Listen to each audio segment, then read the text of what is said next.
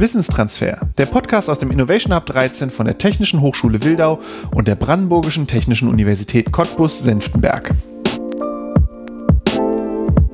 Hallo und herzlich willkommen zum Wissenstransfer Podcast. Wir beschäftigen uns mit dem Wissenstransfer aus den Hochschulen in die Gesellschaft. Mein Name ist Joram Schwarzmann. In Anbetracht der sich rapide verändernden Welt habe ich mich gefragt, wie wir wohl in Zukunft unsere Nahrungsmittel regional anbauen werden. Bei meiner Suche nach einer Antwort bin ich über die Aquaponik gestolpert und habe mir gleich einen Experten zu dem Thema gesucht. Ich habe mit Dr. Carsten Hille gesprochen. Er ist Transfer-Scout im Innovation Hub 13. In seiner Arbeit kümmert er sich um die Vernetzung von Akteuren aus der Hochschule und aus der regionalen Wirtschaft. Teil seiner Arbeit ist auch die Auseinandersetzung mit der Technologie der Aquaponik und deren Potenzial für die Region. In der Aquaponik werden Fisch- und Pflanzenzucht miteinander verknüpft, sodass ein Kreislauf entsteht. Die Ausscheidungen der Fische düngen die Pflanzen und die Pflanzen entgiften das Wasser, sodass die Fische gut wachsen können. Wie das genau funktioniert und welche Herausforderungen es zu lösen gilt, haben Dr. Carsten Hille und ich in unserem Gespräch erkundet. Viel Spaß!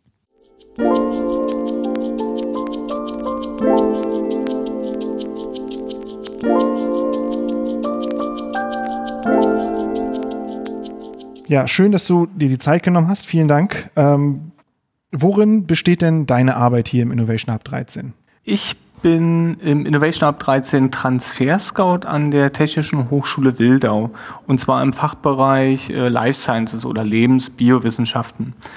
Ähm, das ist ganz spannend, weil wir als Transfer Scouts versuchen eben die Akteure innerhalb der Hochschulen zu identifizieren und mit externen Akteuren zu naja, zu vernetzen quasi. Ähm, bekanntes Wissen und äh, vorhandene Technologien überhaupt erstmal sichtbar zu machen und im Endeffekt die passenden Akteure zusammenzubringen, um eben hier Synergieeffekte zu bewirken und im Endeffekt für Transfer zu sensibilisieren. Mhm. Das ist ja am Ende des Tages das, was wir gerne wollen, dass wir quasi die Leute dazu bringen, ähm, gemeinsam voranzugehen, gemeinsam Sachen zu anzugehen, ja. Ja.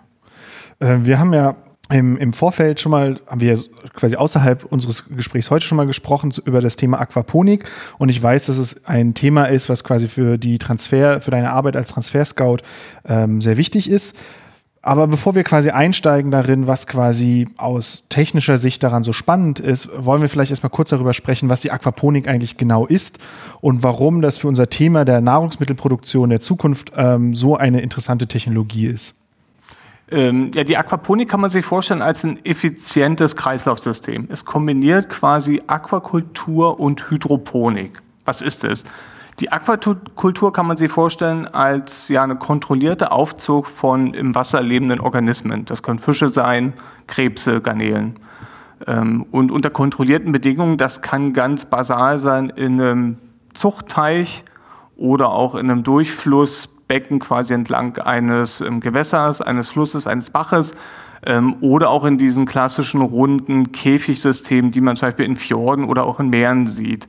Äh, das ist quasi die Aquakultur.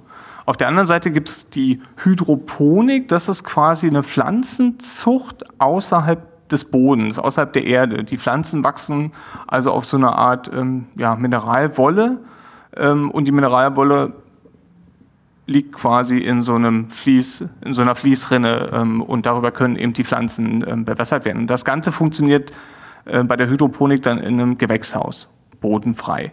Und jetzt versucht man in der Aquaponik genau diese zwei Systeme zu verknüpfen und die Herausforderungen, die beide Systeme haben, eben ähm, zu lösen. In der Hydroponik ist es ja so, dadurch, dass die Pflanzen nicht im Boden wachsen, fehlen da Mineralstoffe. Dünge, Nährstoffe. Die müssen übers Wasser zugeführt werden.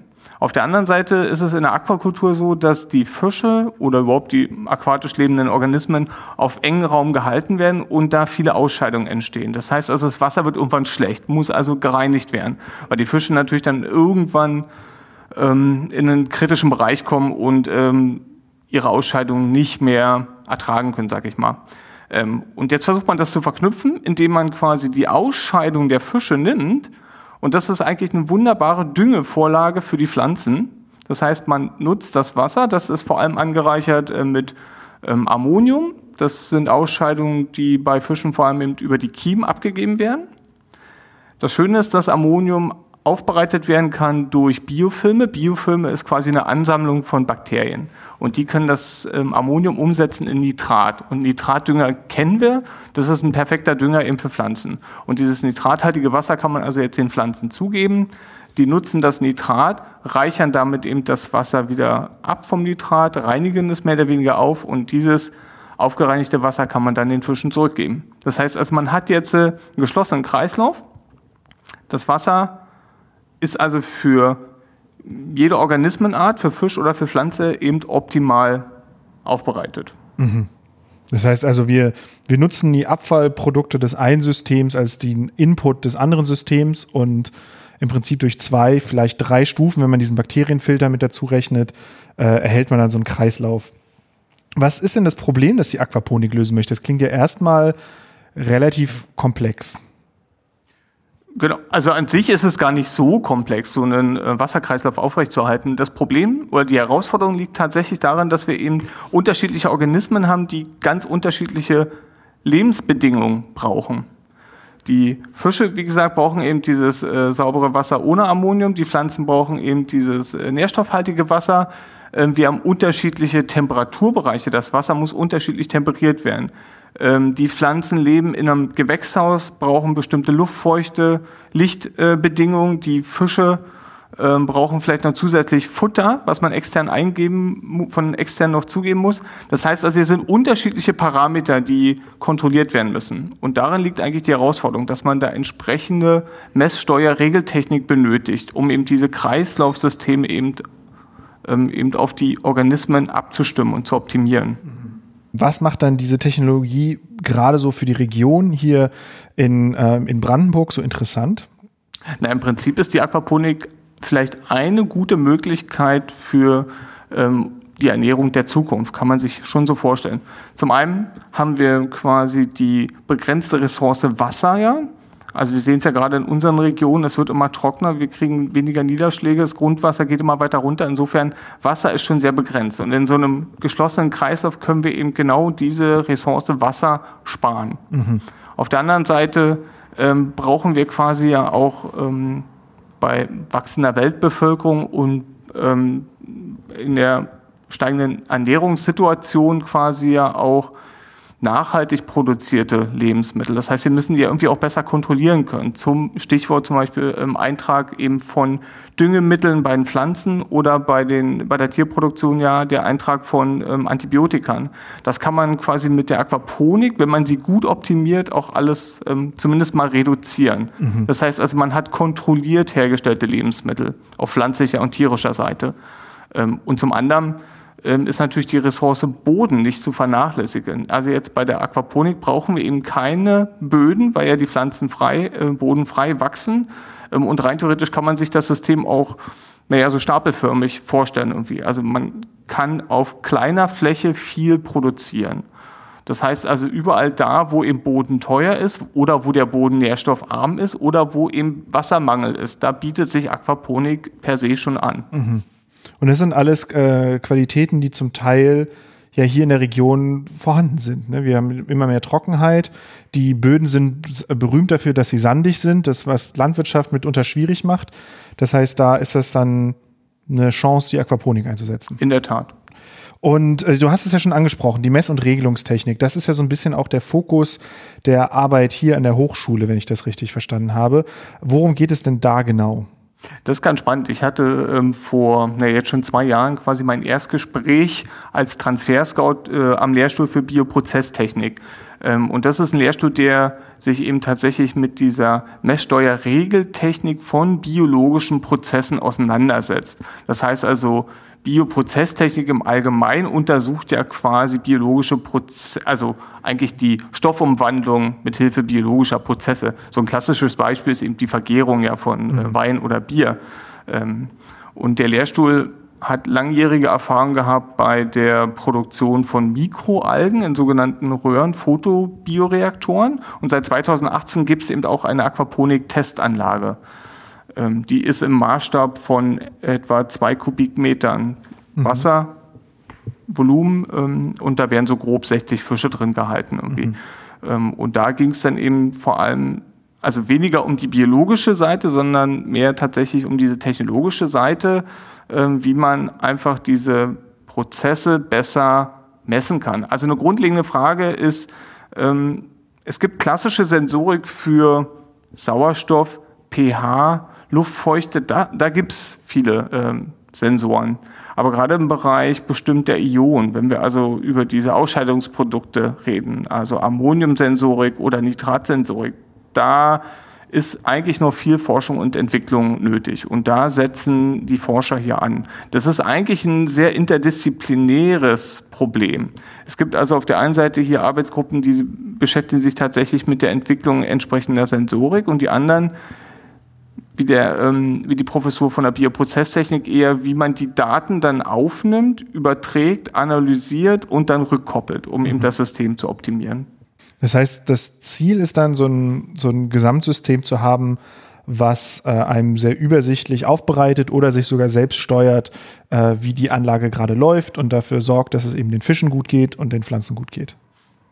Genau, denn ein Punkt, den ich jetzt noch nicht erwähnt habe, äh, ein Vorteil der Aquaponik ist ja auch, dass sie gut skalierbar ist. Mhm. Von ganz klein bis ganz groß kann man die aufbauen. Man kann die zu Hause in der Küche sich hinstellen, da gibt es viele Bausätze, im Internet kann man sich da entsprechende Anleitungen runterladen oder eben ganz große Anlagen im 100-Meter-Maßstab. Das ist ja das, äh, wo es dann vielleicht wirtschaftlich wird, wo es wirklich dann interessant werden könnte, auch für regionale Unternehmen. Mhm. Ähm, und für all diese Größenbereiche muss man eben vernünftige Messsteuerregeltechnik her, ähm, bereitstellen.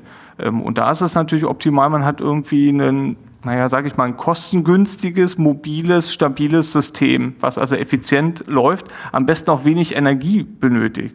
Und wo, was ist da die, die Lösung, die da in, der, in dieser Professur für Bioprozesstechnik angewandt wird? Genau, also ein Lösungsansatz, ähm, den die Mitarbeiterinnen und Mitarbeiter dort verfolgen, ist der Einsatz von Einplatinencomputer. Das heißt also, das sind kleine ähm, ja, Chips, sag ich mal, wo eigentlich alle nötigen elektronischen Komponenten auf einer kleinen Leiterplatte zusammengepackt sind.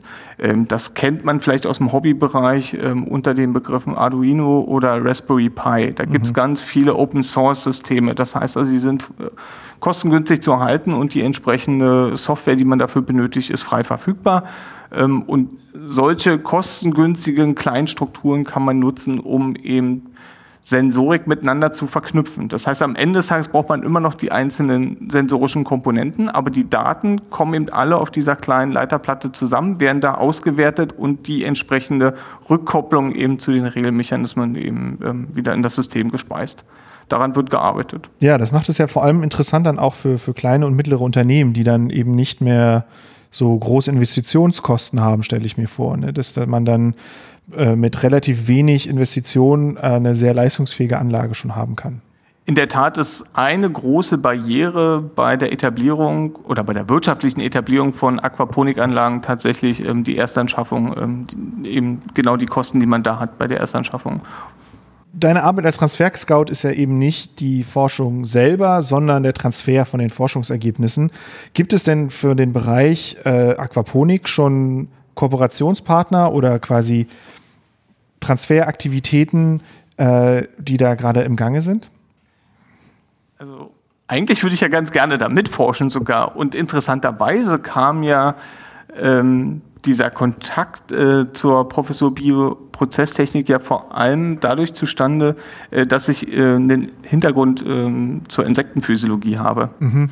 Ähm, und das habe ich im Erstgespräch mit dem Professor ja auch ähm, erwähnt. Und dann sind wir da ins Gespräch gekommen und haben relativ schnell rumphilosophiert, wie man denn tatsächlich so eine Insektenzucht einerseits hier an der TH Wildau etablieren kann und zum anderen eben auch mit der Aquaponik kombinieren kann. Mhm. Insofern fand ich das schon ganz spannend und äh, da hat mir der Professor schon angeboten, hier könnten wir tatsächlich auch zusammen forschen. Aber in der Tat ähm, liegt ja die Aufgabe ähm, als Transferscout eher darin, quasi hier Forschungsergebnisse zu identifizieren und vielleicht auch ähm, Potenziale zu identifizieren, die eben mit den Herausforderungen in der Region eben ähm, verknüpft werden können, um eben da Lösungen ähm, zu schaffen.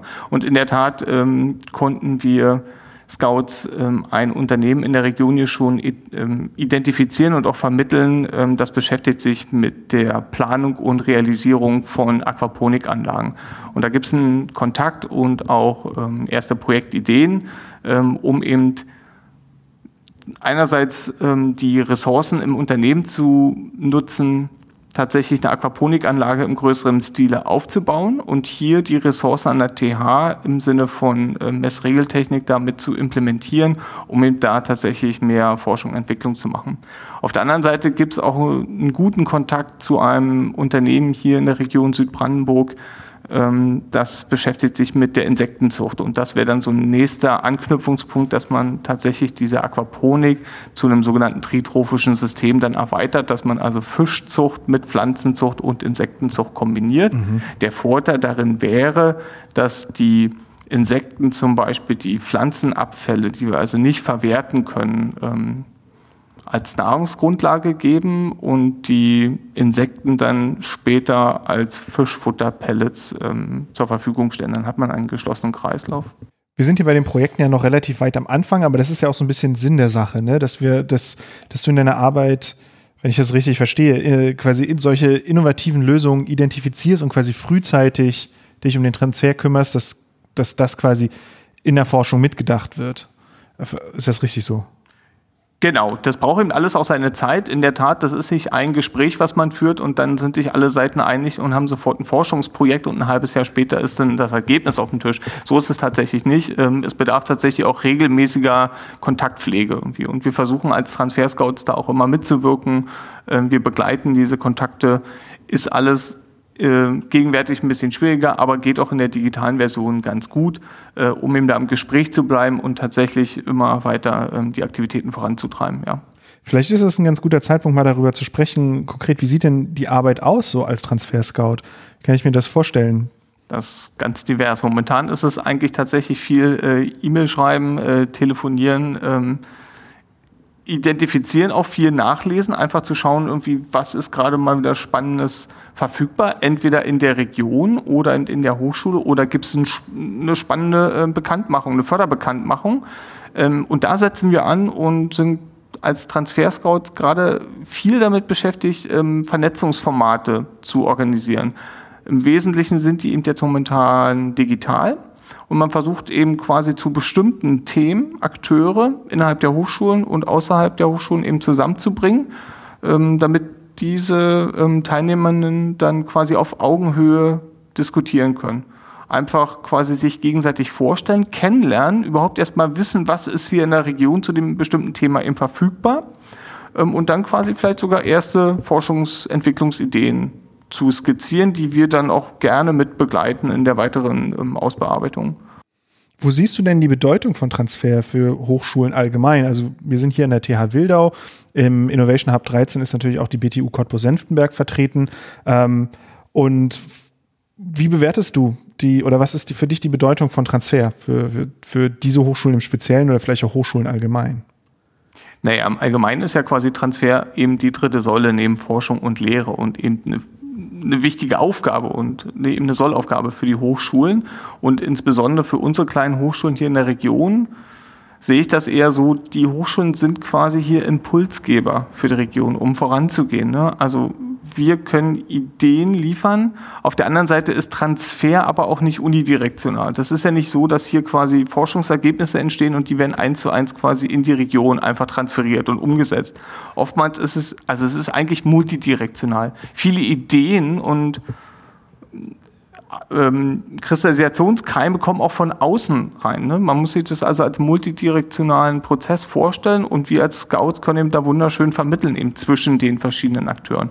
Und im Endeffekt können tatsächlich dann die Hochschulcampi hier Kristallisationskeime sein für, naja, für eine prosperierende ähm, Entwicklung in deiner Rolle als äh, Transfer-Scout in den Life Sciences, gibt es dann ein Transferprojekt aus der Vergangenheit, was jetzt nichts zwingend mit der Aquaponik zu tun hat, was dir besonders im Gedächtnis geblieben ist? Na, eigentlich sind mir vor allem die interdisziplinären äh, Projekte im Gedächtnis geblieben, die erstmal gar nichts äh, mit Life Sciences zu tun haben.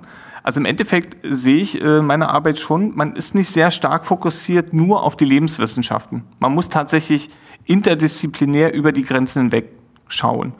Und gerade hier an der technischen Hochschule hat man eben viel mit Ingenieuren zu tun. Man ist, äh, also ich bin zum Beispiel sehr stark noch äh, mit den Photonikern ähm, verbandelt, sag ich mal, und schaue auch da rein. Ähm, und insofern sind gerade eben diese spannenden Themen im Gedächtnis geblieben, die erstmal nichts mit Lebenswissenschaften zu tun haben. Zum Beispiel kam eine Anfrage an mich ran äh, von einem Unternehmen hier aus Cottbus. Ähm, die wollten eigentlich Gassensorik in Glasschmelzöfen messen. Hat erstmal überhaupt nichts mit Lebenswissenschaften zu tun, aber durch meinen biophotonischen Hintergrund konnte ich da relativ schnell in die Photonik-Arbeitsgruppe vermitteln. Und dann hat man da eine Lösung gefunden, um eben mit Lasermesstechnik genau unter diesen unwirtlichen Bedingungen in so einem Schmelzofen da Abgase zu messen. Mhm. Ein anderer Ansatz war äh, die Verknüpfung ähm, von unseren Luftfahrern ähm, mit einer Kommune hier in Südbrandenburg. Da ging es um den Brand- und Katastrophenschutz hat erstmal auch nichts mit Lebenswissenschaften zu tun. Wenn man dann genauer hinschaut, okay, dann geht es natürlich auch um ökologische Aspekte da ähm, vor Ort äh, mhm. auf den äh, Feldern und in den Wäldern.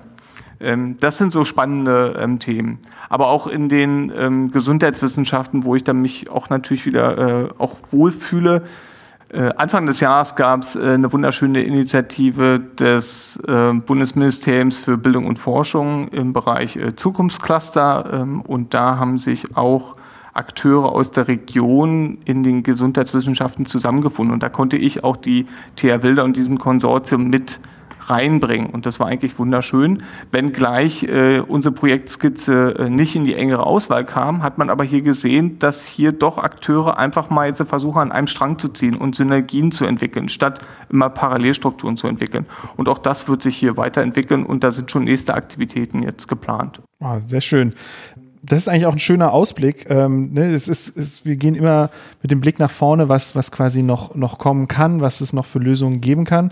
Wenn jetzt HörerInnen mehr erfahren wollen, wo finden sie denn weitere Informationen über die, deine Arbeit als Transfer-Scout zum Beispiel? Ja, allgemein, äh, wenn man sich über den Innovation Hub 13 und über das Transfer-Scouting informieren will, geht man am besten auf unsere Homepage www.innohub13.de.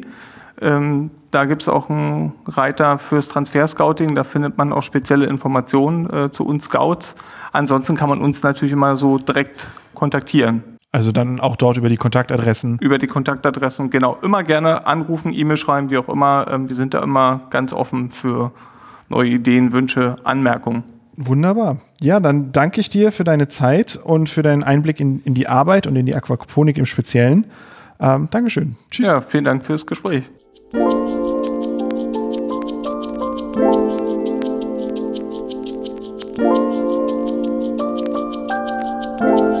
Das war mein Gespräch mit Dr. Carsten Hille. Ich fand es nicht nur sehr spannend, mehr über die Aquaponik zu erfahren, sondern auch etwas über den Beruf des Transferscouts zu lernen.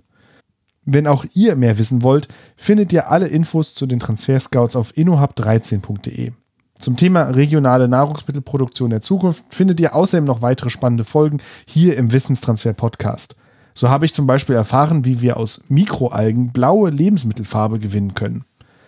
Auf wissenstransfer.innohub13.de findet ihr außerdem viele spannende Informationen zu anderen Themen wie dem Natural Language Processing, der Technologie, mit der Computer menschliche Sprache verstehen können. Vielen Dank für eure Aufmerksamkeit und bis bald! Wissenstransfer ist eine Produktion des Innovation Hub 13.